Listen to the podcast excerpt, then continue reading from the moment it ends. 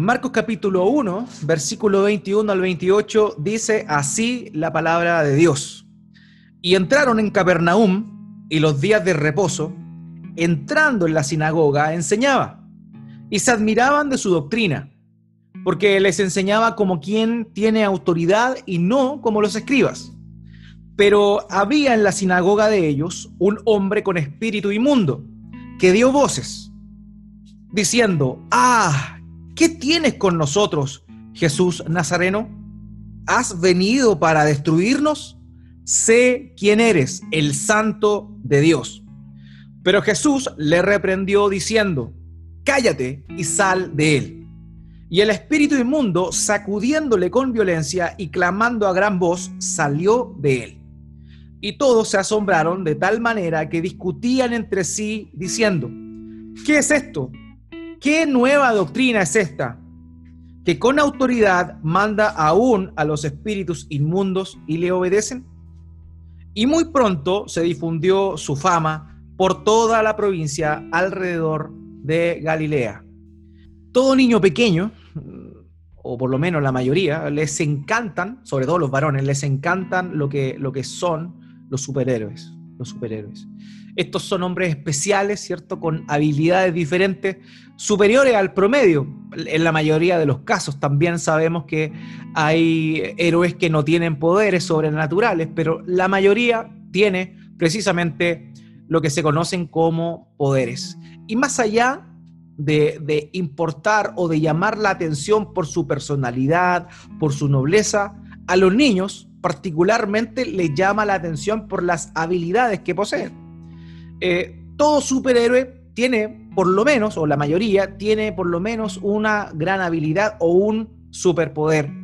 Eh, aunque claramente hay excepciones. Spider-Man, por ejemplo, es, es, ágil, tiene la capacidad de, moverse, una gran eh, oportunidad de trepar paredes, de, tener un sentido arácnido que le va eh, avisando los peligros antes que estos acontezcan. Y sin duda alguna, nuestros niños cuando ven esos superhéroes anhelan de alguna manera indirectamente tener esas grandes capacidades. También está Flash, Flash, ¿cierto? Un, superhéroe que tiene una super velocidad, resistencia. ¿Quién como Flash que puede moverse de un lado a otro a la velocidad del sonido eh, sin necesidad de tomar de tomar un avión, sin la necesidad de tomar un bus, él puede desplazarse rápidamente donde quiera. ¿Quién no querría una capacidad como esa? Superman es el superhéroe por antonomasia, él es el superhombre, vuela, tiene super fuerza, visión rayos X, puede también derretir lo que quiera con su mirada, con su aliento puede soplar, puede congelar, sin duda alguna. Eh, Superman es como el, arquetipo de todo lo que son los superhéroes. Sin embargo, como eh, se enseña muchas veces a los niños en la escuela bíblica, Jesús es mucho más que un superhéroe. Jesús es, sobrepasa toda la fantasía eh, que podemos encontrar nosotros en los dibujos animados, en las películas y también en los cómics. Jesús es un héroe de verdad. Jesús es el que tiene un poder por sobre todos los demás. Siempre se habla del superhombre, pero Jesucristo fue Dios hecho hombre. Y él tenía un gran superpoder que nosotros podemos contemplar a lo largo de todo el relato del Evangelio. Y particularmente Marcos es enfático en manifestar esta, este superpoder que nuestro Señor Jesucristo tenía. Y este superpoder que aparece descrito en las escrituras es la autoridad. Si Jesucristo tenía un superpoder, este era su autoridad. La semana pasada vimos precisamente cómo el Señor Jesús, con la autoridad que él tenía, se acercó a la orilla del mar de Galilea, del lago de Genezaret, y llamó a dos parejas de hermanos. Ante la autoridad del llamado que el Señor Jesucristo realizó, Pedro y Andrés no tuvieron otra más que hacer que dejar las redes y seguirle en el momento. Ese llamado de autoridad que el Señor Jesucristo realizó fue eh, fue suficiente para que estos hombres dejaran todo aquello que estaban realizando y simplemente le siguieran. En el caso de, de Jacobo y Juan, fue algo mucho más allá de lo que Pedro y Andrés hicieron. Ellos dejaron a su padre y también a los trabajadores y abandonando esas labores le siguieron. Todo esto por haber oído la voz de autoridad del Hijo de Dios, del Dios hombre, llamándole a seguirle. Y de esa manera nosotros podemos ver cómo es que Marcos es el escritor del Evangelio que más menciona la palabra autoridad. Es increíble esto porque como lo he mencionado anteriormente, el Evangelio según Marcos es el más breve de todos los relatos del Evangelio. Sin embargo, junto con Mateo, es el que más veces emplea o repite la palabra autoridad dentro de su relato, con 10 oportunidades de acuerdo al texto griego. O sea, en el texto griego del el Evangelio según Marcos, en 10 oportunidades aparece la expresión de Jesús con su autoridad. Esto, es muy interesante, como les decía, si lo comparamos con los demás relatos del Evangelio, que son mucho más extensos que el Evangelio según Marcos. Por eso el título de esta prédica tiene por nombre el superpoder. Y conforme a este pasaje vamos a estar viendo nosotros dos puntos importantes o dos manifestaciones de la autoridad del Señor, que evidentemente deberían impactar nuestras vidas, pero que también deben llevarnos a la reflexión y a la práctica en nosotros de cómo concebimos a nuestro Señor Jesucristo y cómo nosotros vivimos de acuerdo a esa autoridad. Primer punto que vamos a estar hablando es la autoridad para enseñar y el segundo punto que vemos en este pasaje es la autoridad para derrotar a sus enemigos. Cuando hablamos de la autoridad del Señor Jesucristo para, para enseñar, que corroboramos en este pasaje. Acompáñeme, por favor, al versículo 21. Acompáñeme, por favor, ahí al versículo 21. Dice, y entraron en Capernaum y los días de reposo, entrando en la sinagoga, enseñaba. Existe una centralidad de la enseñanza o de la, centralidad de la enseñanza dentro del ministerio del Señor Jesucristo. Dice el texto acá, como es costumbre en Marcos, que inmediatamente después de llamar a sus primeros discípulos, él entró en la ciudad de Capernaum. Él se instaló en la ciudad de Capernaum.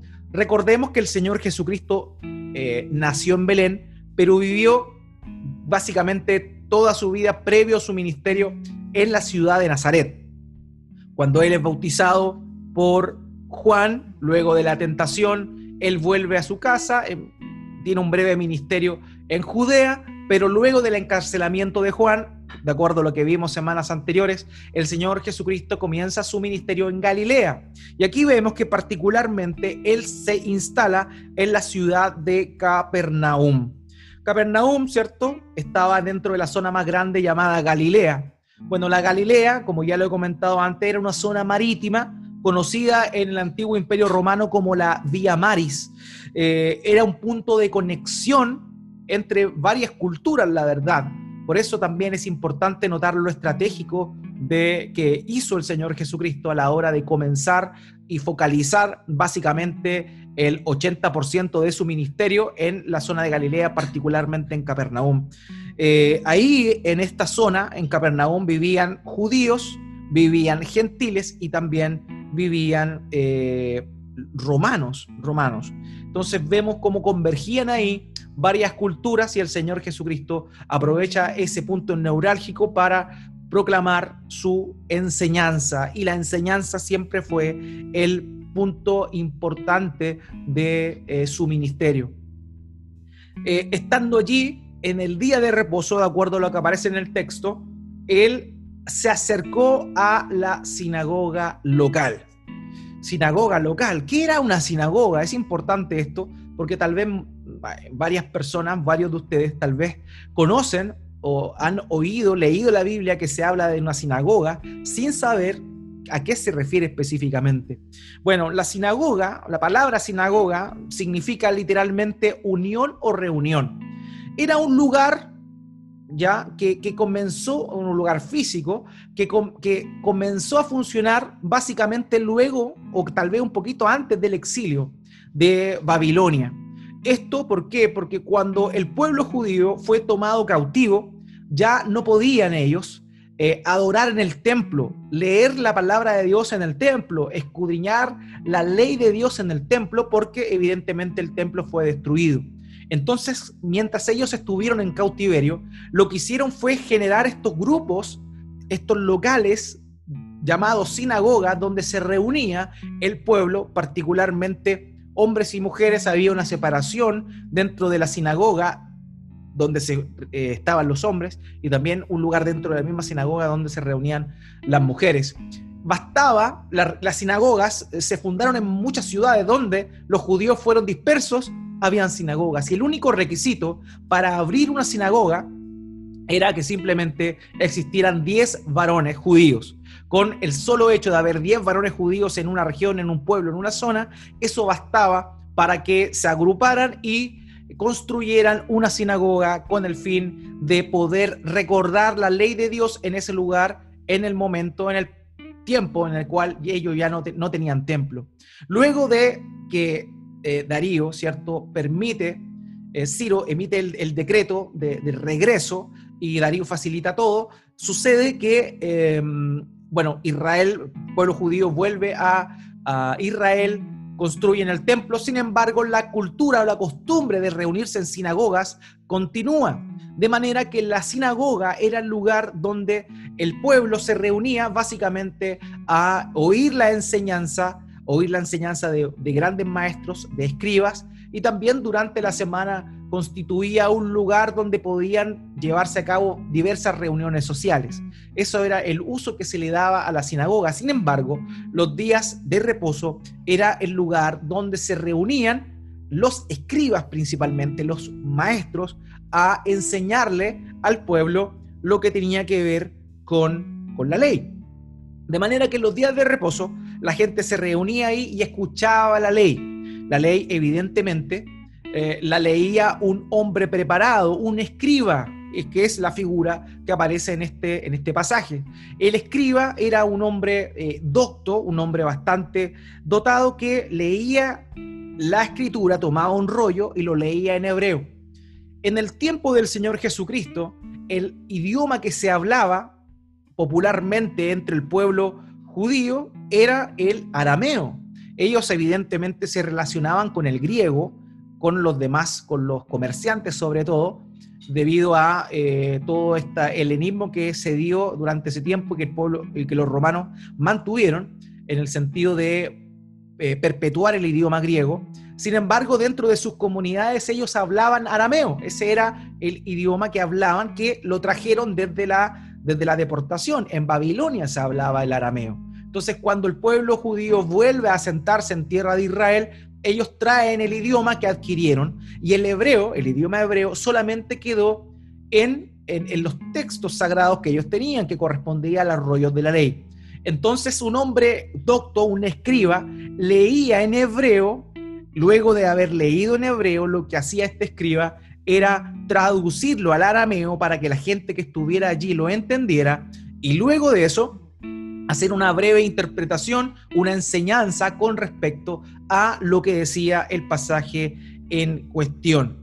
Entonces el Señor fue a ese lugar, de acuerdo a lo que nos dice ese relato, con el fin de mostrar la, su autoridad, este superpoder, por medio de la herramienta más importante, sencilla y práctica. ¿Cuál era esta? Era la enseñanza. El Señor, el Señor enseña, el Señor enseña, su ministerio se basó en la enseñanza precisamente.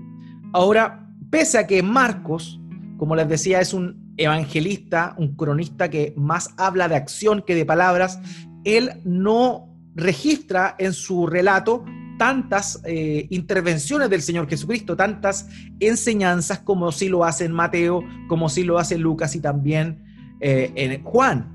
Él no registra tanto, pero nuevamente, para nuestro asombro, Marcos es el que más habla de la enseñanza que realizó Jesús. Eso es interesante porque pese a que él no registra muchas enseñanzas del Señor, Marcos es el evangelista que más resalta la centralidad del el ministerio de la enseñanza dentro de la obra de Cristo en la tierra.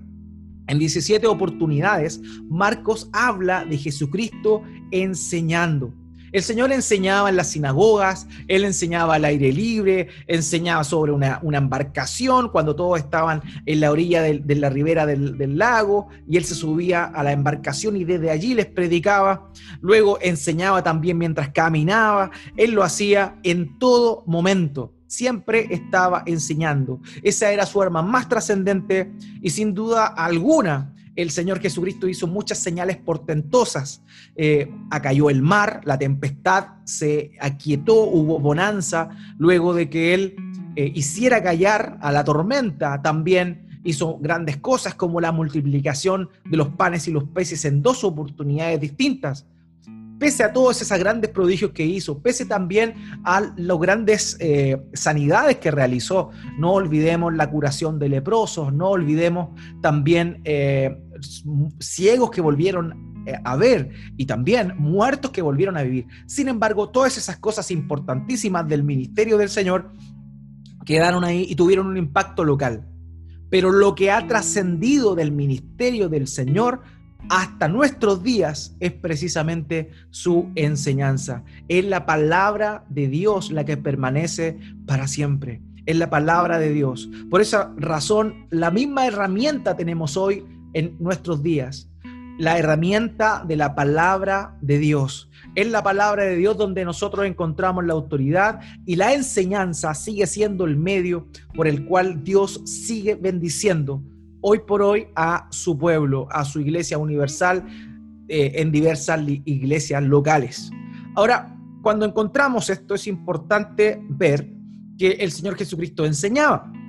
Marcos capítulo 1, versículo 22, el texto que estamos leyendo, dice, y se admiraban de su doctrina, porque les enseñaba como quien tiene autoridad y no como los escribas. Y aquí hay un punto muy importante, porque este superpoder del Señor, su autoridad, queda claramente descrita y es contemplada y reconocida por quienes estaban escuchando. Y se admiraban de su doctrina porque les enseñaba como quien tiene autoridad y no como los escribas. Este hombre, el Señor Jesús, a la vista de ellos enseñaba de una manera muy, pero, pero muy distinta a lo que los escribas lo hacían. Los escribes, escribas eran los intérpretes y expertos en la ley. Ellos eran los maestros, los rabinos, y quienes se repetían constantemente la labor de enseñar en la sinagoga. Ahora, algunos autores eh, señalan que el escriba tenía un rol muy importante dentro de la cultura de su tiempo su erudición, el prestigio que ellos tenían y que alcanzaron fue muy grande al punto en que muchos entienden que en ocasiones eh, la importancia del escriba superaba a la del sumo sacerdote. Estos eran hombres muy versados que conocían mucho y ellos estaban acostumbrados a enseñar y gran, la característica de su enseñanza era que solían citar a maestros antiguos, eh, sus sermones eran ásperos, con poca pasión, muy planos, sin pasión, demasiado intelectuales y también vagos. Y lejanos por sobre todo de aquellos que estaban ahí escuchándole. Entonces, esta característica que tenían los escribas para enseñar, sin duda alguna, era lo que el pueblo estaba habituado a oír. Pero cuando escucharon al Señor Jesucristo, ellos vieron y notaron algo totalmente distinto. Ellos se asombraron. Ellos quedaron pasmados porque dijeron, bueno, él enseña de una manera totalmente distinta. Ellos lo escucharon hablando de algo vivo, escucharon que él era un maestro cercano y que estaba lleno de pasión. A él no le interesaba las sofisticaciones. Él enseñaba de acuerdo a lo que iba viendo. Ven a este niño que está aquí. Bueno, si quieren ser grandes en el reino de los cielos, tienen que humillarse como este niño.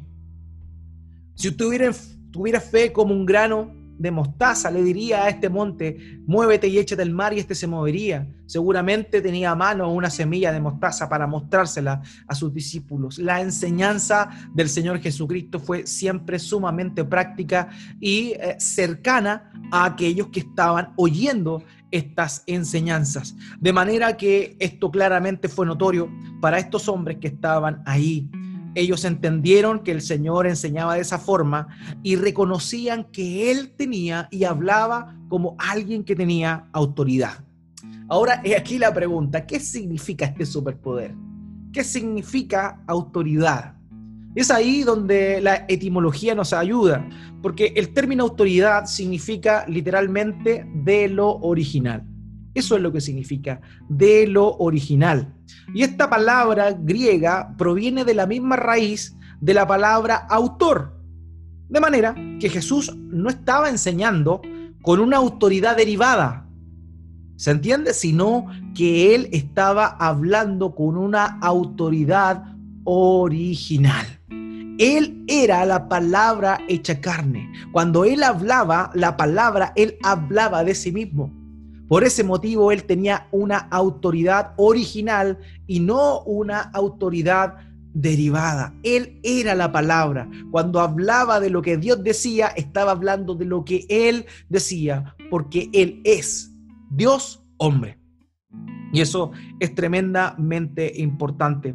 Un autor señaló lo siguiente, la palabra de Jesús, presentada con una autoridad soberana, que no permitía ni debate ni reflexión teórica, confrontó a la congregación con el reclamo absoluto de Dios sobre toda su persona.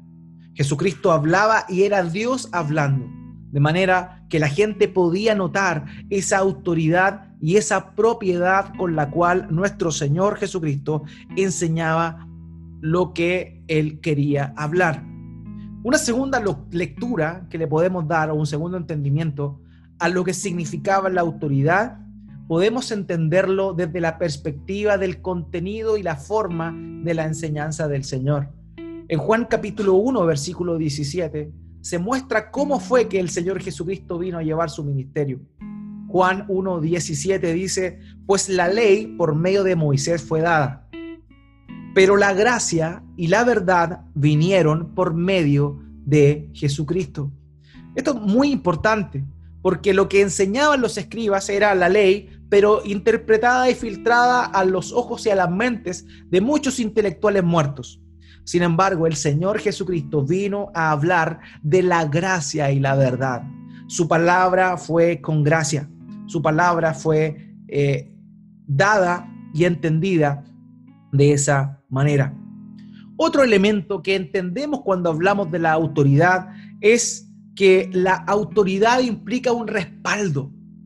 Y esto es sumamente importante porque el Señor Jesucristo no habló conforme a su propia voluntad, él mismo dijo, yo no he venido o las palabras que hablo no son propias mías, sino que todo lo que yo oí del Padre es lo que vengo a enseñarles. Estoy parafraseando evidentemente lo que nuestro Señor Jesucristo recalcó. Ahora, cuando Él dice o cuando se dice que Él tenía autoridad, esta autoridad era superior. Esta era una autoridad que venía desde el mismísimo cielo.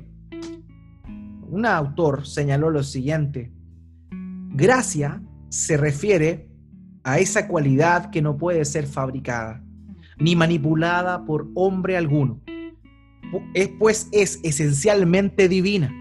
Es la presencia de Dios visiblemente expuesta en las acciones de la persona. Un maestro entonces enseña con autoridad cuando se percibe el respaldo de Dios en todo lo que habla. El Señor Jesucristo tenía todo el respaldo del Padre para decir lo que Él estaba señalando. De manera que esto es muy importante, porque nos lleva a nosotros también a comprender la autoridad con la cual servimos a los demás, la autoridad con la cual proclamamos la palabra de Dios a las demás personas.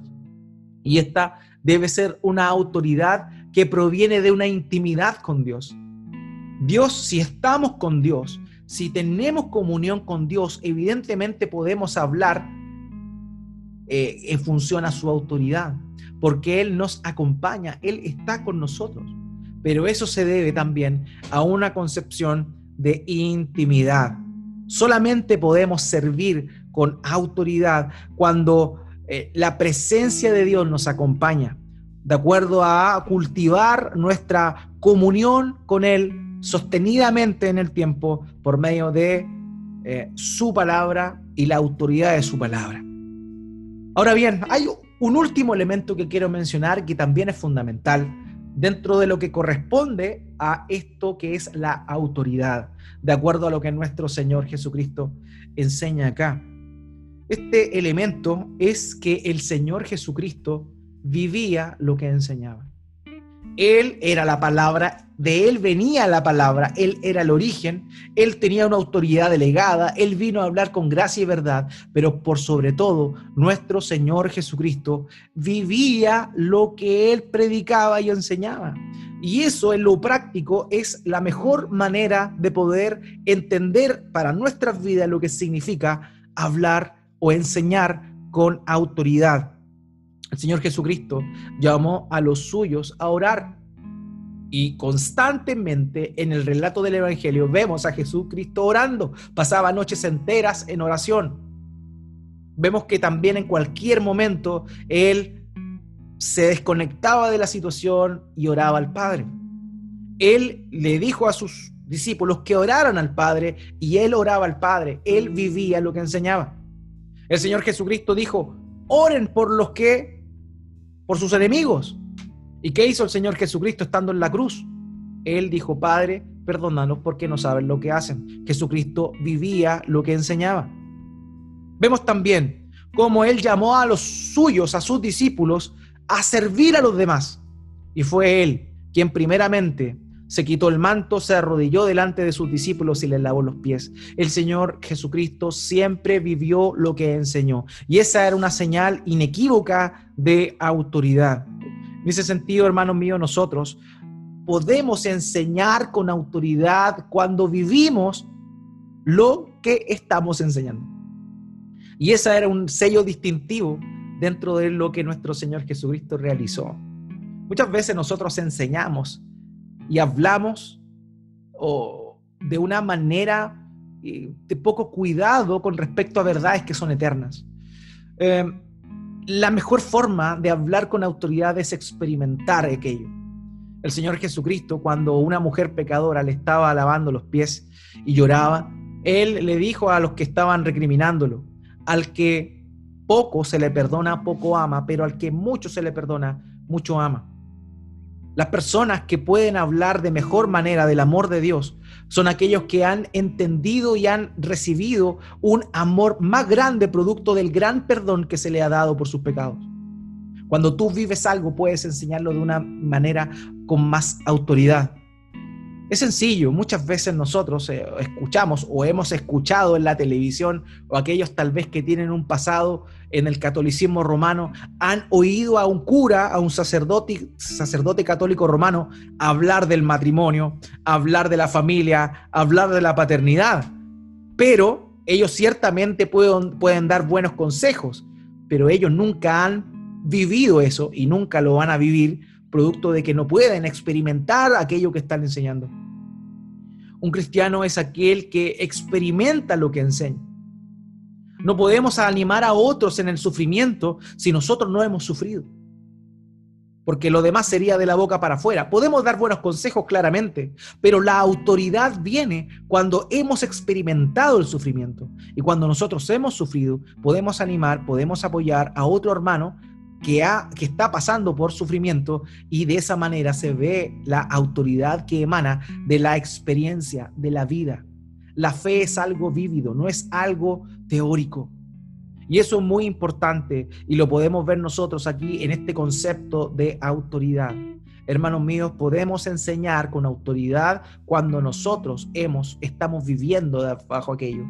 Nosotros podemos llamar a los pecadores al arrepentimiento cuando nosotros nos hemos arrepentido de nuestros pecados. Y no solamente una vez, sino cuando constantemente nos encontramos arrepintiéndonos de todas las faltas que cometemos durante el día. ¿Cómo vamos a llamar a los pecadores a arrepentirse si nosotros pecamos hace más de tres días que no nos arrepentimos? El hecho de vivir lo que predicamos es una garantía de que estamos predicando con esa autoridad que emana directamente de Dios también, filtrada por la propia experiencia. De manera que eso es lo que vemos acá, la autoridad del Señor Jesucristo para enseñar. Ahora bien, la respuesta de sus oyentes fue increíble. ¿Cuál fue? Asombro. Ellos se asombraron porque él no enseñaba como los escribas, sino que lo hacía como quien tenía este, esta autoridad, este superpoder que Marcos enfatiza tanto en su relato del Evangelio. Ahora bien, luego de haber visto eso, podemos notar el segundo punto importante o la segunda manifestación de la autoridad de este superpoder de nuestro Señor Jesucristo en este pasaje. Y es lo que comenzamos a contemplar desde el versículo 23. Acompáñeme, por favor, al versículo 23. Aquí vamos a ver la autoridad del Señor para derrotar a sus enemigos. El versículo 23 dice, pero había en la sinagoga de ellos un hombre con espíritu inmundo que dio voces. Ahora bien, todo esto es muy interesante. ¿Por qué? Porque cuando el Señor se encontraba predicando, en ese mismo momento Él estaba enseñando, la gente se admiraba, pero mientras unas personas se admiraban, otros, en este caso este hombre con espíritu inmundo, comenzó a gritar, a gritar. Eso, es bien, bien interesante porque la respuesta o la manifestación de este demonio viene de la enseñanza de la palabra predicada con autoridad. O sea, no es como que él terminó de enseñar y luego de eso pasó un tiempo y se manifestó un hombre endemoniado. No, el texto nos dice, Marcos dice pero, la, reina Valera lo traduce como pero, pero esa expresión griega tiene la misma idea de la inmediatez. Es decir, inmediatamente en la sinagoga de ellos un hombre con espíritu inmundo dio voces. O sea, en el mismo momento que el Señor Jesucristo estaba predicando, aparece este endemoniado gritando. Ahora es curioso, porque la manifestación del endemoniado proviene de la autoridad de la predicación del Señor Jesucristo. Eso es increíble. Cuando se predica la palabra con autoridad, los demonios aparecen. Ahora, una de las cosas tremendas que uno ve acá es, a ver, a ver, a ver, a ver. ¿Dónde se encontraba este hombre endemoniado? Este hombre endemoniado estaba en la sinagoga. En la sinagoga, un lugar donde se rendía culto espiritual, un lugar donde se leía la ley de Dios. ¿Y quién estaba ahí? Un endemoniado. ¿Se da cuenta de eso? ¿Se da cuenta o no? Hay muchos endemoniados que pueden estar en la iglesia. Hay muchas personas que pueden estar siendo influenciadas por espíritu inmundo, pueden estar incluso eh, no tan solo influenciadas, sino también poseídas, solo que no hay una manifestación evidente de la, lo que está pasando dentro de ellos. Hermanos, hay muchas iglesias y incluso puede que hasta nuestra iglesia local hayan personas que están siendo influenciadas por demonios. Es algo que se ve acá. No está, este hombre no estaba en los sepulcros como el Gadareno.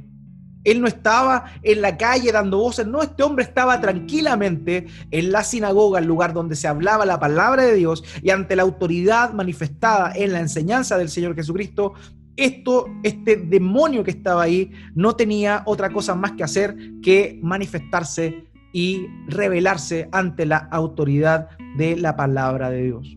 Un espíritu inmundo, de acuerdo a lo que parece acá, es un demonio, es un demonio. Ahora, eh, es interesante, pero este hombre habla en plural, dando a entender de que no solo tenía un demonio, evidentemente había uno que hacía de vocero, pero habían varios demonios dentro de él. Ahora, la Biblia nos dice que con respecto a los demonios, y una de las hay varias teorías al respecto, pero la más popular y también, digamos, la que tiene más años y es más eh, completa, llamémoslo así, es aquella que señala que lo, serían, la identidad de los demonios serían los ángeles que se revelaron eh, junto con Satanás, ¿ya? Y se meten al cuerpo de las personas con el propósito de hacerles daño. A eso se refiere este espíritu inmundo que se manifiesta en esta oportunidad. R.C. Sproul dijo lo siguiente, en el Nuevo Testamento nos revela varias características de los demonios. Suelen estar asociados con algún tipo de deficiencia física o mental, como la ceguera o infligirse daños a ellos mismos. Los demonios con frecuencia reconocieron a Cristo como el Santo de Dios, le temieron y se sujetaron a la autoridad de Jesús. Además, los demonios tenían un conocimiento superior o sobrenatural, una fuerza superior y la capacidad incluso de predecir el futuro. Hermanos, los demonios son reales y los demonios salen a la luz cuando huyen de la oscuridad en la cual se encuentran, cuando la luz del Evangelio del Señor Jesucristo comienza a alumbrar. Donde no hay predicación del Evangelio, los espíritus inmundos están súper bien, no tienen problema. Pero cuando hay predicación del Evangelio, todos aquellos espíritus que pueden estar influyendo a las personas salen a la luz. Eso es evidente.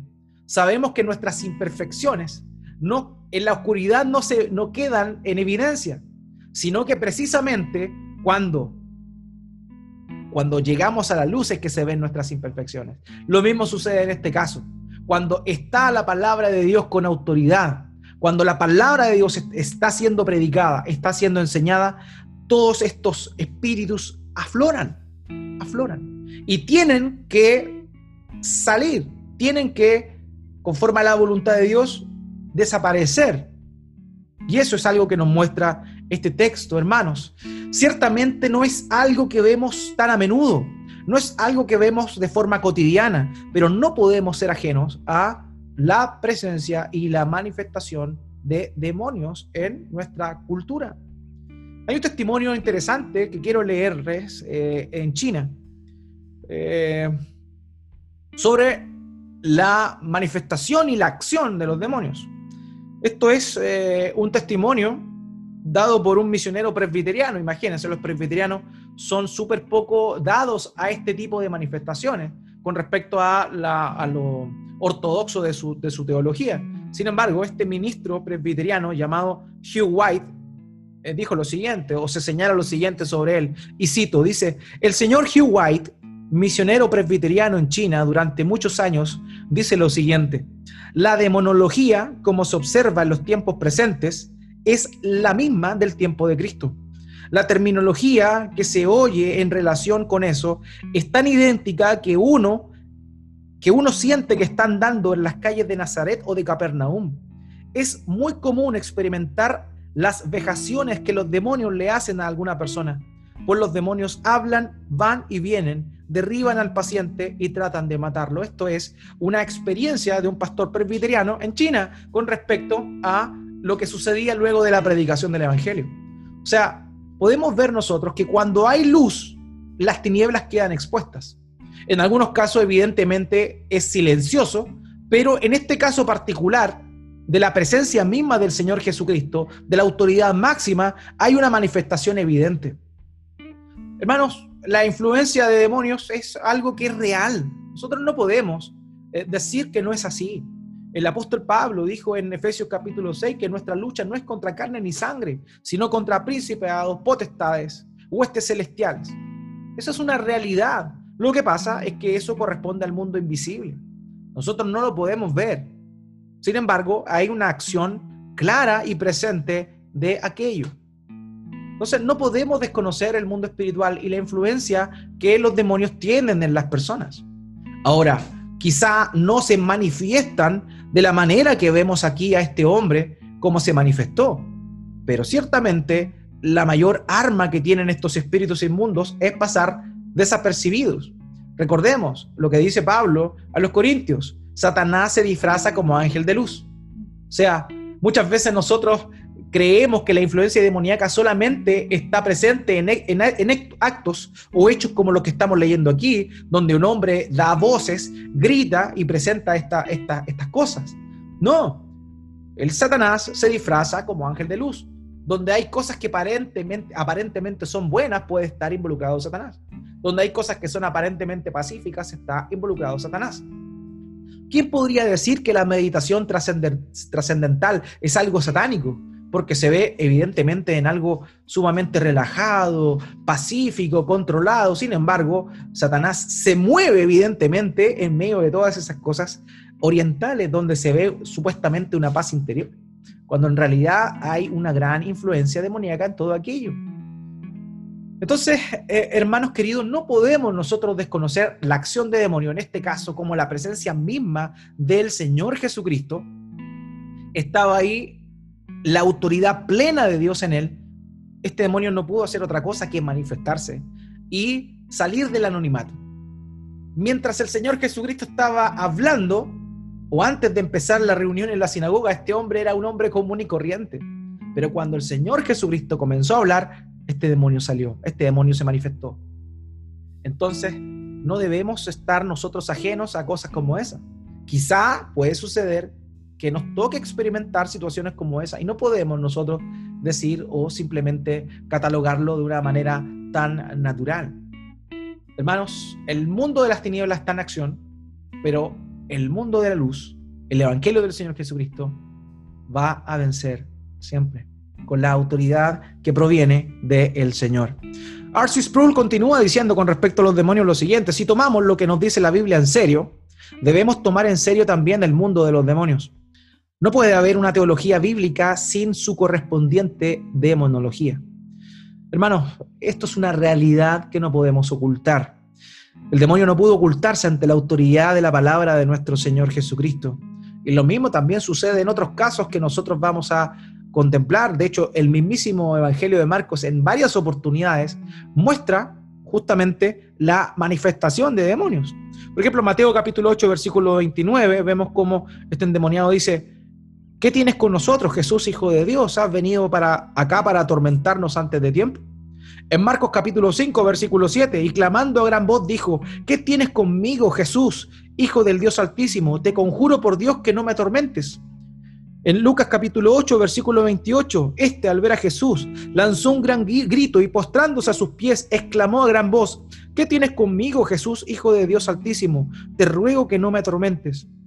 Y en nuestro texto acabamos de leer que él dijo en el versículo 24, Ah, ¿qué tienes con nosotros, Jesús Nazareno? Has venido para destruirnos. Sé quién eres, el Santo de Dios. Jesucristo viene a destruir las obras del mal. Eso es lo que dice Primera de Juan. Para esto precisamente apareció el Hijo de Dios, para deshacer las obras del diablo. Eso fue lo que se manifestó, eso fue lo que se vio. Pero aquí hay algo interesante, hermano mío. Hay un reconocimiento de los demonios de la identidad de nuestro Señor Jesucristo. Y esto es muy importante porque también nos deja un precedente y nos, nos hace un llamado de atención rotundo. Dice acá que ellos le dijeron, ¿qué tienes con nosotros, Jesús Nazareno? Ellos le reconocen como Jesús de Nazaret.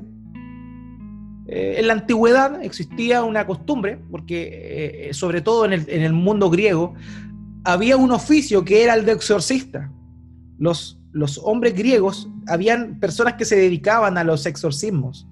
Y una de las técnicas que tenían ellos, estos exorcistas ambulantes, era mencionar el nombre del demonio con el fin de manifestar que tenían autoridad sobre él porque le conocían. Y aquí vemos algo curioso, vemos que el demonio de alguna manera le llama a Jesús por nombre, dice Jesús Nazareno, sabe que él es Jesús y también sabe de dónde viene. Pero si este hombre quería, o estos demonios, querían de alguna forma mostrar autoridad sobre Cristo, evidentemente le salió el tiro por la culata, porque esto de ninguna manera fue así. Ahora, otra opción para entender este pasaje es que verdaderamente estos demonios entendieron quién era Él, Jesús Nazareno, el hombre. Y después continúa diciendo, el santo de Dios, que corresponde a un término mesiánico. Cuando en el Salmo 106 se dice que no dejarás que tu santo vea corrupción. O sea, es una declaración directa a que Él era aquel que moriría y resucitaría al tercer día. O sea, estos demonios no solamente están reconociendo a Jesús como el hombre, sino que también reconocen a Jesús como el santo de Dios, como Dios mismo.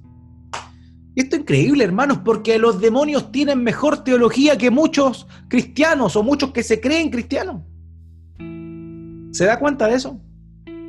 Se da cuenta que los demonios saben mejor quién es Jesucristo que muchas personas. Por eso es importante reconocer y recordar que saber que Jesucristo es el Señor no es suficiente para la salvación. Porque los demonios reconocen que Jesucristo es el Señor, como en este caso, reconocen que es el Hijo de Dios, que es el Santo de Dios. Y aún así ellos se van a ir una eternidad a la perdición. El obispo Ryle, Juan Carlos Ryle, dijo, la mera creencia en los hechos y doctrinas del cristianismo no salvará nunca nuestras almas. Esa fe no es mejor que la de los demonios. Todos creen y saben que Jesucristo es el Cristo. Creen que un día juzgará al mundo y los arrojará al tormento eterno en el infierno. Resulta solemne y triste pensar que, en cuanto a estas cosas, algunos de los que profesan ser cristianos tienen menos fe que el mismo diablo. El diablo sabe lo que le viene, los demonios saben lo que le viene, pero muchas personas que dicen ser cristianas y no lo son en verdad, no quieren creer lo que la Biblia dice con respecto a su destino. Muchos demonios tienen mejor teología que las personas. Santiago capítulo 2, versículo 19 dice, ¿tú crees que Dios es uno? Bien haces. También los demonios creen y tiemblan. De ese modo, es que no se trata solamente con decir que Jesús es el Señor. No se trata con confesar simplemente Jesús es el Señor. Porque muchos dirán en aquel día, Señor, Señor. Pero la respuesta del Señor Jesucristo es, no te conozco, apártate de mí, hacedor de maldad, al lago de fuego y azufre preparado para el diablo y sus ángeles. No se trata tan solo de decir que Jesucristo es el Señor. Es algo mucho más complejo que eso. Martín Lutero dijo, la vida del cristianismo se compone de pronombres posesivos. Una cosa es decir Cristo es el Señor y otra muy diferente decir que Cristo es mi Salvador y mi Señor. El diablo también puede afirmar lo primero, pero solo el verdadero cristiano puede afirmar lo segundo. Hermano, nosotros somos quienes decimos que Cristo es nuestro Salvador y nuestro Señor. Y eso es lo que estamos llamados también a proclamar a los demás. Los demonios tienen un adelanto con respecto a muchos de aquellos que dicen ser cristianos y no lo son. Es interesante ver el destino también. Por lo menos los demonios creen y tiemblan, pero se van a ir al infierno. Y mucha gente que se va a ir al infierno también es mucho más osada y no tiembla ante la palabra de Dios. No tiembla ante quién es el Señor Jesucristo. Un autor dijo, todos los, demonios y la gente eran pecadores. No obstante, solamente los demonios chillaron de miedo. Ellos entendían que Jesús era su juez y que los arrojaría al infierno. Las personas sin duda no lo entendieron. Los demonios reconocieron quién era Jesús. Sin embargo, no tienen ninguna posibilidad de salvación. A las multitudes se les ofreció perdón divino, pero éstas se negaron a reconocer al único que puede proporcionarlo. Y eso es lo que pasa. Los demonios tienen claro quién es el Señor, saben que Él es el único Salvador y están condenados a muerte. Pero muchas personas que tienen la posibilidad de reconocer que Jesús es el Señor realmente, prefieren no creer. En el infierno va a haber gente crédula en el infierno va a haber gente crédula. No basta simplemente con creer, basta con creer, arrepentirse y vivir. Una declaración verdadera y genuina de que verdaderamente Cristo es nuestro Señor. Este demonio reconoció, estos demonios reconocieron que Jesucristo tenía el poder para destruirles. Por eso en Mateo 25, 41 dice, entonces dirá también a los de la izquierda, apartados de mí malditos al fuego eterno, preparado para el diablo y sus ángeles. El lago de fuego fue preparado perdón, para el diablo y sus ángeles. El ser humano no debería haber ido ahí. Pero por su obstinación, las personas van a ir ahí. Por desechar al único camino para llegar al Padre, que es Jesucristo nuestro Señor. No basta solo con decir Jesús es Dios. Hay que ir más allá. Hay que creerlo, hay que vivirlo, hay que experimentarlo. Esta confrontación que el Señor Jesucristo tuvo con estos demonios fue constante en su ministerio. Fue algo habitual, no fue algo de solamente una vez. Esto fue lo que Él hizo y lo que Él llevaría a cabo también en la cruz. En la cruz hubo una victoria sobre los enemigos del Señor. Un autor dijo, el relato que hace Marcos de un exorcismo corriente muestra que está sucediendo algo extraordinario. Satanás está siendo refrenado hasta su derrota final. La venida del reino de Dios es el comienzo de la subyugación final de Satanás. Y no hemos de temer a los molestos espíritus inmundos cuando Dios obra a nuestro favor. Hermanos, el Señor Jesucristo con autoridad hizo acallar a este demonio. Y no solamente lo hizo callar porque él no necesitaba de un testimonio que lo diera un enemigo de él. Él no necesitaba un testimonio de un ser caído, de un ser que sería condenado. Y le ordenó inmediatamente salir de él, no sin antes este demonio dar un alarido intenso, sacudirlo violentamente y dejarlo. Hermanos, cuando la autoridad del Señor y su palabra están presentes, los demonios tienen que huir. Ahora, la pregunta es, ¿estamos siendo liberados? Aquellos que se encuentran con una opresión del maligno, ¿están verdaderamente teniendo libertad? Quizás no tenemos la autoridad del Señor y su palabra, porque tal vez no estamos cerca de Él. Tal vez hemos descuidado nuestra intimidad, nuestra comunión con Él. Y hemos permitido que el maligno nos seduzca, que el maligno nos gobierne. Muchas veces somos una iglesia carente de, poder, pero no de un poder sensacionalista, sino de un poder real, un poder de transformación. Hermanos, es necesario que veamos realmente dónde está nuestro corazón y si estamos permitiendo que la autoridad del Señor, por medio de su palabra, gobierne nuestras vidas, o si estamos nada más dejándonos influenciar por el enemigo, sus artimañas y sus demonios. La escritura dice que en el último tiempo va a haber una manifestación superior de huestes de maldad, de demonios. Y eso lo vemos, hermano. No solamente en estas manifestaciones demoníacas, como en el caso de este hombre. ¿De dónde cree usted que nacen todas estas filosofías y estos pensamientos? ¿Dónde cree usted que la gente hoy día le está llamando bueno a lo que siempre ha sido malo? ¿Por qué cree usted que está pasando eso? Porque hay una influencia demoníaca, sigilosa, pero está presente. Pero esa tiniebla se disipa ante el poder y la autoridad de la verdad de Dios. Hermano, es necesario que busquemos al Señor, que busquemos su palabra, que podamos ser guiados por el Señor y en el poder de su Espíritu podamos proclamar el año agradable del Señor, trayendo libertad a los cautivos por medio de la verdad del Evangelio del Señor Jesucristo. Solo el Evangelio trae libertad. Solo la palabra del Evangelio de nuestro Señor trajo libertad a este hombre que aparentemente estaba normal, pero que estaba lleno de demonios. Ahora bien, la respuesta a la autoridad nuevamente es tremenda. Marcos capítulo 21, versículo 27 al 28, acompáñame. ¿Cómo concluye este texto? Dice, y todos se asombraron, de tal manera que discutían entre sí diciendo, ¿qué es esto? ¿Qué nueva doctrina es esta que con autoridad manda aún a los espíritus inmundos y le obedecen? Y muy pronto se difundió su fama por toda la provincia alrededor de Galilea. ¿Cuál fue la respuesta? Asombro nuevamente.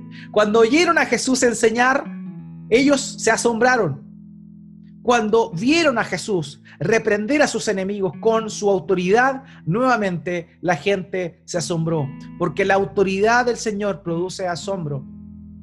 Pero aquí hay un elemento importante, hermanos. ¿Se asombraron de qué? Dice el texto que se asombraron de tal manera que discutían entre sí diciendo, ¿qué es esto? ¿Qué nueva doctrina es esta? Y aquí hay un punto fundamental, hermano, que tiene que ver con la doctrina. La gente se admiraba de su doctrina porque enseñaba como quien tenía autoridad. La gente se admiraba de su doctrina porque esta doctrina tenía autoridad para subyugar a los enemigos de Dios. La doctrina. La doctrina es no tan solo lo que sabemos, la doctrina por sobre todo es lo que vivimos. La doctrina por sobre todo es aquello que experimentamos. ¿Cómo sabemos si hay una doctrina sana? Cuando estamos viviendo esa doctrina. Hay gente que cree doctrina sana pero que no vive doctrina sana. Hay gente que sabe que Jesús es el Señor pero que no vive como si fuera un siervo del Señor. Ahí se ve verdaderamente la autoridad que la palabra de Dios tiene en tu vida y en la mía. Amados, el Señor Jesucristo tiene toda la autoridad y nosotros podemos, por medio de Él, disponer de un poco de esa autoridad también, por medio de la enseñanza que trae libertad, que trae también a la luz las tinieblas que están gobernando a este mundo. Pero eso no lo podemos conseguir sin el intermedio de nuestro Señor Jesucristo. No hay ningún poder inherente en nosotros. Nosotros no podemos dárnoslas como los hijos de Seba que creían que porque Pablo echaba fuera demonios ellos también lo podían hacer. Nosotros vivimos bajo la autoridad del Señor Jesucristo.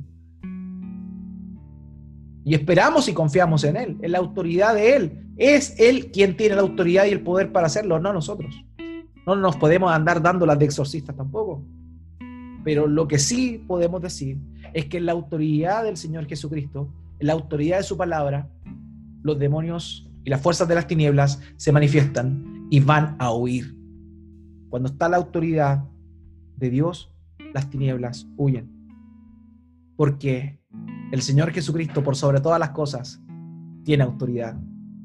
Mateo capítulo 28, versículo 18 al 20 luego de su resurrección, antes de ascender al cielo. El Señor Jesucristo, resucitado, se acerca a sus discípulos y les dice, y Jesús se acercó y les habló diciendo, toda potestad o toda autoridad, en la misma palabra griega, toda autoridad me es dada en el cielo y en la tierra.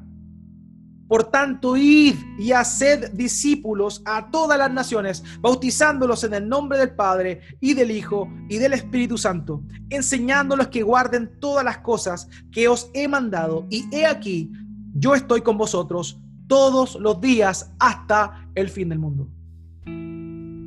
Amados, él tiene la autoridad y como Él tiene la autoridad, nosotros podemos ir y hacer discípulos a todas las naciones por medio de la predicación del Evangelio, la única palabra que tiene autoridad y poder en esta tierra.